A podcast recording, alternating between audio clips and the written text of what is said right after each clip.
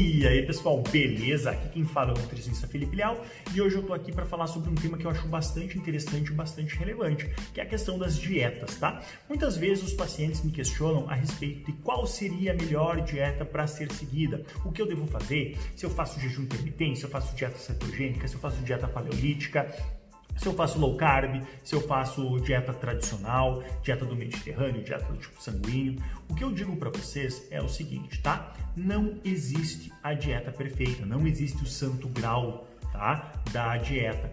Todas as dietas, elas são adaptáveis. Elas podem ser utilizadas e elas têm prós e contras.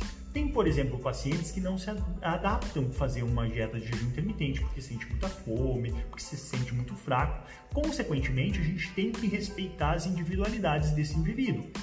Ele teria resultado fazendo? Sim, da mesma forma que ele teria fazendo um outro protocolo de dieta, desde que fosse respeitados os protocolos de ingesta energética.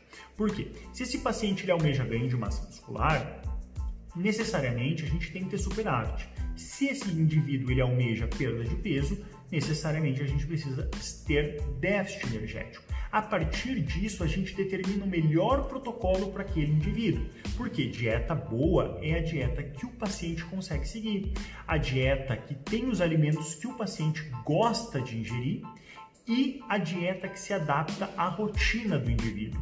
Não adianta eu fazer uma dieta que eu ache muito boa, mas que na prática não seja uma coisa que esse indivíduo ele consiga manter, porque ele acorda em outros horários, ele não gosta daqueles alimentos e por assim diante. Então, consequentemente, a gente tem que sempre respeitar a individualidade biológica dos nossos pacientes para fazer a prescrição, respeitar o gosto dos nossos pacientes para fazer a prescrição, determinar a ingesta energética e a partir disso a gente vai utilizar o protocolo de dieta que a gente acha mais adequado para aquele indivíduo.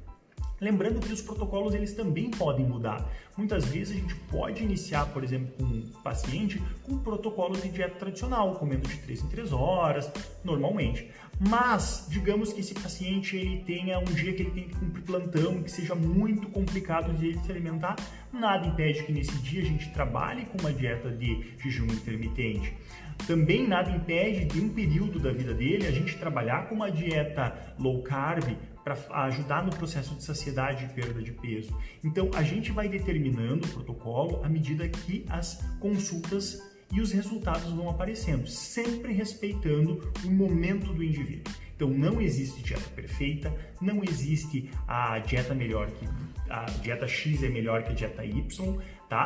Existe a melhor dieta para determinado momento naquele momento a pessoa vai se adaptar melhor àquele plano alimentar, a pessoa vai se alimentar melhor, uh, vai se adaptar melhor àquela dieta e consequentemente ele vai conseguir fazer.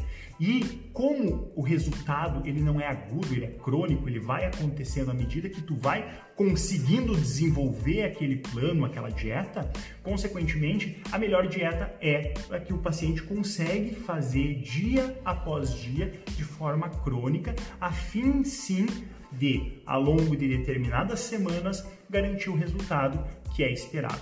Tá, pessoal? Por hoje era isso. Qualquer dúvida é só mandar mensagem que eu vou respondendo. Valeu!